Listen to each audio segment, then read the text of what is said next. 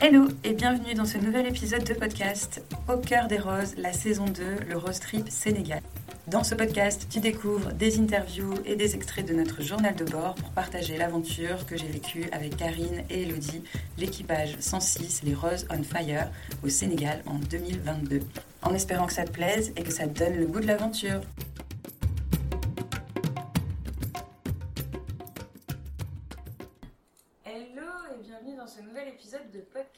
Est avec les Roses du Sud, l'équipe 93, Céline, Karine et Sophie. Salut les filles. Salut Comment ça va après ce trek? Ah bah ça va super bien, merci. Ouais, on est, euh, on est encore un peu sur un nuage là. Ouais, voilà, le relâchement là, euh, se fait sentir.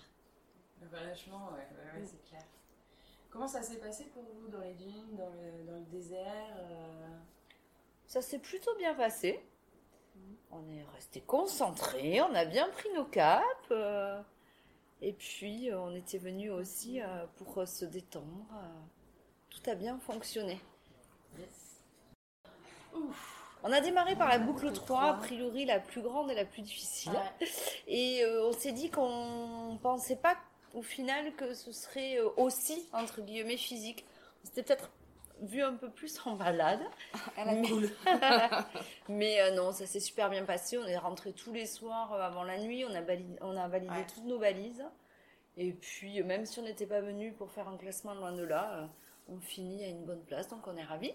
Vous êtes combien les filles? On est 17e. Oh, C'est chouette Bah. Ouais, vraiment. hein, On est vraiment, trop fiers euh, de nous. Bah Puis ouais. rien que d'avoir euh, fini le, le parcours et, et d'avoir trouvé toutes les balises dans un exercice qui, enfin pour moi en tout cas, était vraiment très nouveau.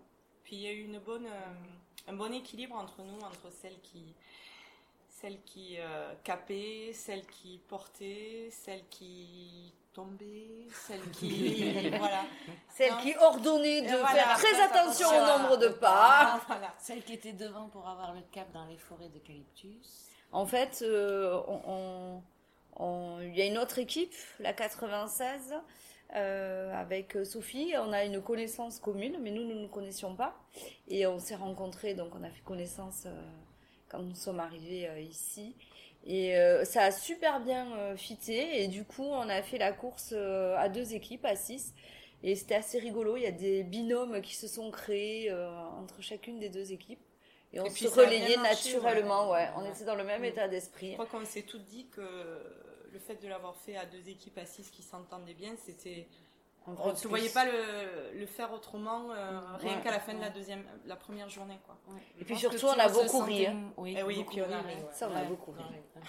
Peut-être pas des, toujours très intelligents, mais bon.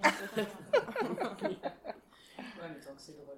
ah, mais ouais, ouais, tant que tout En le tout monde cas, nous, on trouvait ça drôle. Voilà, hein. voilà, très drôle.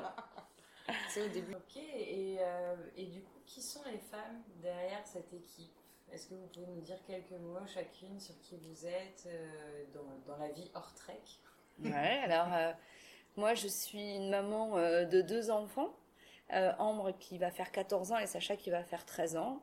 Je suis séparée de leur papa et je travaille dans le marketing produit chez un éditeur de logiciels. Et je suis quelqu'un qui aime partager, qui aime vivre, qui aime m'amuser.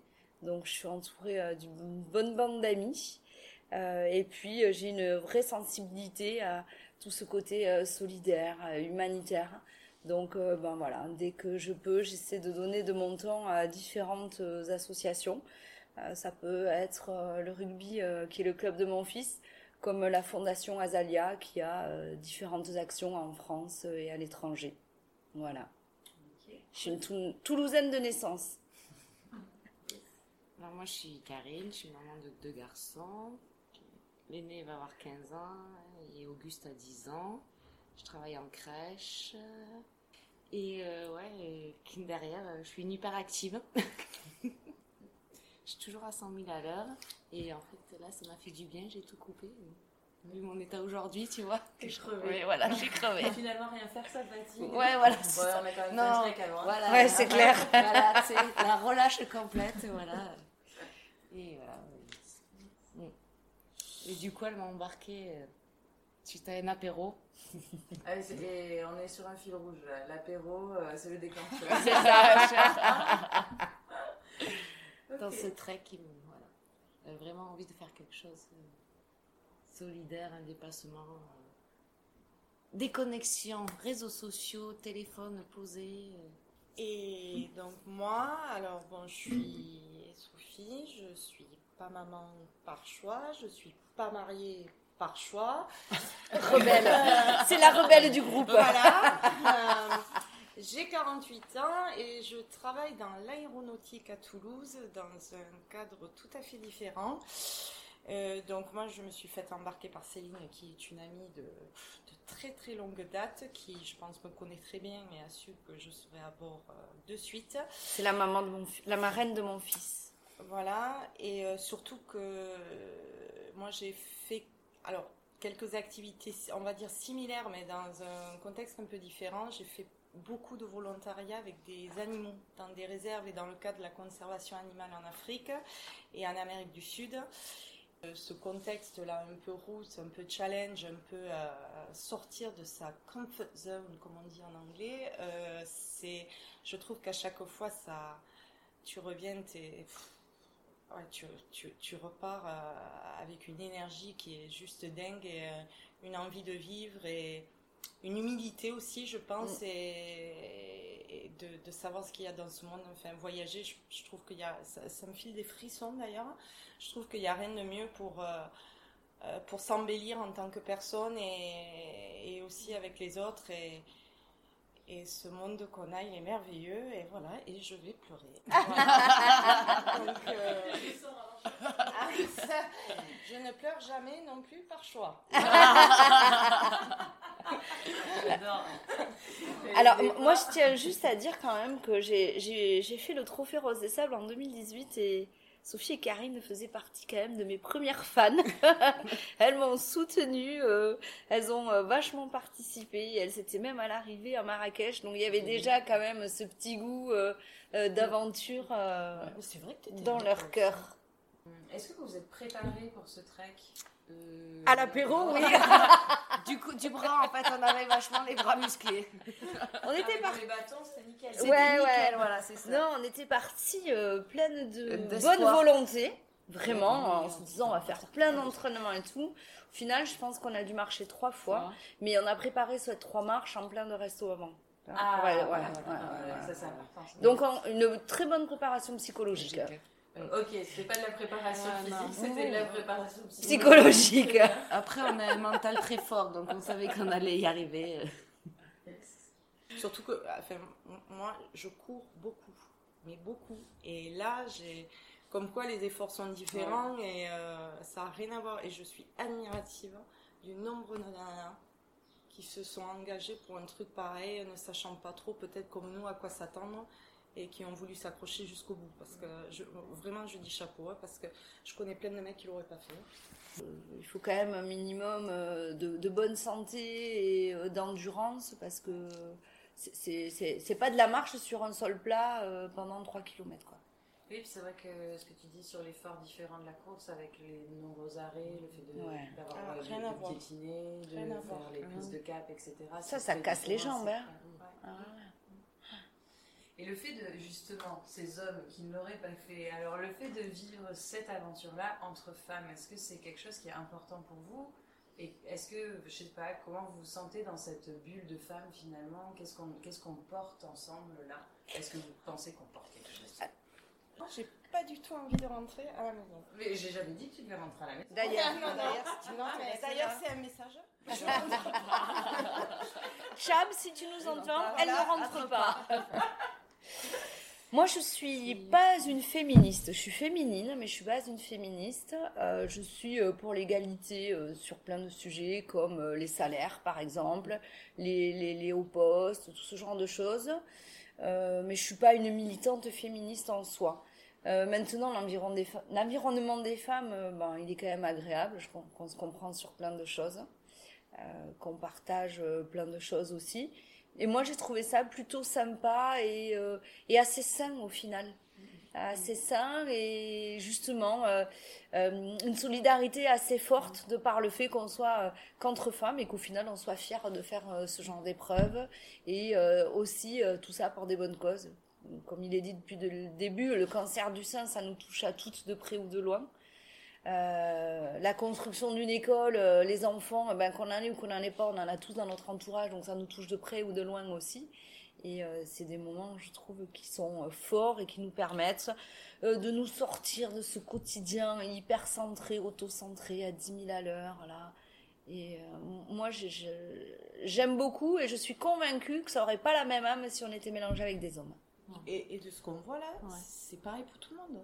ça se passe bien pour tout le monde ça rigole, ça, discute, ça échange. Et est-ce que pour vous, le fait qu'on fasse ça, on porte aussi des messages pour les femmes qui sont pas là, en fait? Euh, Les femmes qui pourraient écouter ce podcast, par exemple, euh, c'est quoi les messages qu'on porte pour elles en étant ici? Je pense que ça peut déclencher des envies pour de des vivre ça, ouais, dans sa vie, oui. Ah Ou, Et à l'inverse, on peut être totalement incomprise par des femmes qui euh, voient pas l'intérêt de ce genre d'action. Parce que moi, j'ai quand même eu des gens autour de moi qui se demandent pourquoi aller faire ça en Afrique, se dépasser, marcher dans des dunes. Euh, tu vois, il y, a quand même des femmes, ça les dépasse, et d'autres, ça peut générer justement l'envie de se dire, ah, tiens, mais si moi aussi j'osais, quoi. Et du coup, s'il y en a une qui nous écoute et qui se dit, eh, si moi aussi j'osais, vous lui diriez quoi? Ose Vraiment, dépasse-toi, vas-y tu, peux nous appeler. Hein. Celle qui se pose la question, tu peux, nous, tu peux, nous, appeler, on, va t'expliquer. Euh, est-ce que vous pensez que ça va faire une. qu'il y a un avant-après sur une aventure comme ça? Comment vous le mm. ressentez, vous, sur le. Alors, je parle pas de, du mot qui fâche de France, tout ça, mais comment vous vous sentez sur l'après? Est-ce que ça. Qu'est-ce que ça fait bouger pour vous alors moi, je vois sur le Trophée Rose des Sables, j'ai déjà eu un avant-après en termes de prise de recul et de savoir-être. Euh, ça m'a transformé sur plein de choses. Vraiment, ça change le regard, ça change sa façon d'être. Même si on revient dans une société de consommation, on revient à 100 000 à l'heure, ça a quand même changé. Euh, et je me dis que bah, ça peut que continuer à aller dans ce sens, en fait. Donc euh, pour moi, c'est tout bénef. Et j'ai fait comme j'avais fait la première fois, j'ai tout coupé. Les enfants, le boulot, les copains, les réseaux sociaux. Et c'est hyper salvateur pour se retrouver aussi mm. face à soi. Parce que ça, c'est important aussi à un moment donné de se retrouver. Donc pour moi, c'est que du bon, positif dans, dans voilà, le savoir-être qui suit dans notre vie. Je crois qu'une expérience pareille, elle est, elle, est, elle est, toujours positive parce que tu reviens moi, je vois les, trucs que j'ai fait avec les animaux. Déjà, tu reviens avec des prises de conscience incroyables, ne serait-ce comme tu dis au niveau de la société de consommation dans laquelle on vit. Euh, bon, moi, je vis toute seule, donc c'est beaucoup plus facile. Mais c'est vrai que j'ai l'impression, en tout cas, d'avoir essayé euh, mon petit effort pour euh, consommer autrement, consommer moins, mm. réaliser ce qu'on a en France, faut le dire, l'air de rien. et Ouais, ouais, et puis euh, vraiment un truc ou un moment où même je pense que tout le monde traverse des épreuves dans la vie. Il y a sûrement des femmes ici qui, qui sont là pour traverser une épreuve et que alors ça résout pas forcément l'épreuve, mais euh, c'est euh, ouais ouais c'est juste c'est vraiment et j'ai encore euh, poule. et encore elle va pleurer. non non mais voilà. n'a pas le droit ça moi en tout cas je suis revenue à chaque fois que je suis partie en Afrique notamment euh, ou avec les animaux euh, quand je suis revenue tu as vraiment 10 jours de sas où tu t'en poses des questions existentielles. Hein. Même si tu retrouves ta vie, tu es content de retrouver les gens que tu aimes, tu es content de retrouver ta société, l'air de rien, parce que tu as grandi là-dedans, que elle te permet de travailler, elle te permet de, de t'épanouir mais tu as vraiment un grand moment euh, et, juste un clin d'œil aux gens qui prennent des décisions dans la vie de changer leur vie du jour au lendemain pour se consacrer aux autres, pour se consacrer à un autre pays, pour se consacrer à ce qu'ils ont vraiment envie de faire dans la vie. Je crois que ça demande beaucoup de courage et je leur dis bravo et, et vraiment je suis... Euh, ces gens m'inspirent beaucoup. Est-ce que vous voulez ajouter quelque chose d'autre, les filles, par rapport à cette aventure? Peut-être, je euh, je sais pas, un souvenir, un moment, une image, une, photo mentale avec laquelle vous repartez d'ici? Je bivouac. j'en avais vu avoir un petit peu d'eau chaude. Un peu de hauteur. Non, mais ça aussi, typiquement, tu vois, euh, on est quand même toutes les trois euh, un peu chouchottes. On aime bien les hôtels, on aime bien notre confort, machin. Et là, euh, de manière très naturelle, ça ne pose aucun problème de dormir dans une tente dans laquelle on se lève pas, sur un matelas pas du tout épais, Du rempli sable. de sable, avec des douches froides au milieu de 160 nénettes. euh, Et en fait, on est vachement heureuse. Donc euh, voilà, en ça aussi, euh, ce confort qu'on a au quotidien, on l'apprécie, on fait ce qu'il faut pour se le procurer, mais on, on est capable euh, bah, de vivre différemment et d'être aussi heureuse, voire plus. Puis le pays est extraordinaire aussi. Le pays, euh, les paysages, les gens, les... tout est C'est extraordinaire. c'est un peu ça, c'est quand on est au milieu de, de ce désert de l'ampoule euh, et qu'on regarde au loin et qu'on se dit waouh, je suis là quoi, waouh. Ça, je suis bien, je suis vraiment bien. J'ai des frissons, j'ai pas envie de pleurer, mais j'ai des frissons aussi. non, mais face à cette, Cette immensité, immensité, on- ouais. moi, moi, je me sentais vivre quoi. Voilà, je me disais waouh, je suis là. quoi. Surtout moi, sur je les suis là. paysages de la boucle 3. Voilà. Trop bien les filles, Ben, j'ai envie de vous dire merci de nous avoir partagé tout ça. Et puis, euh, Mais merci à toutes les trois. Ouais, merci à vous. Merci de Ouais, nous merci. avoir euh, donné l'occasion de nous exprimer. merci. Salut les filles. Ciao, ciao. J'espère que cet épisode t'a plu. On se retrouve très vite pour la suite des aventures. Et si tu veux rejoindre un cercle d'aventurières pour des partages entre femmes, des ateliers dédiés et en petit comité et libérer l'aventurière qui est en toi, je t'invite à rejoindre le cercle des aventurières avec le lien en descriptif ou à rejoindre le compte Cercle des aventurières sur Instagram. À très vite!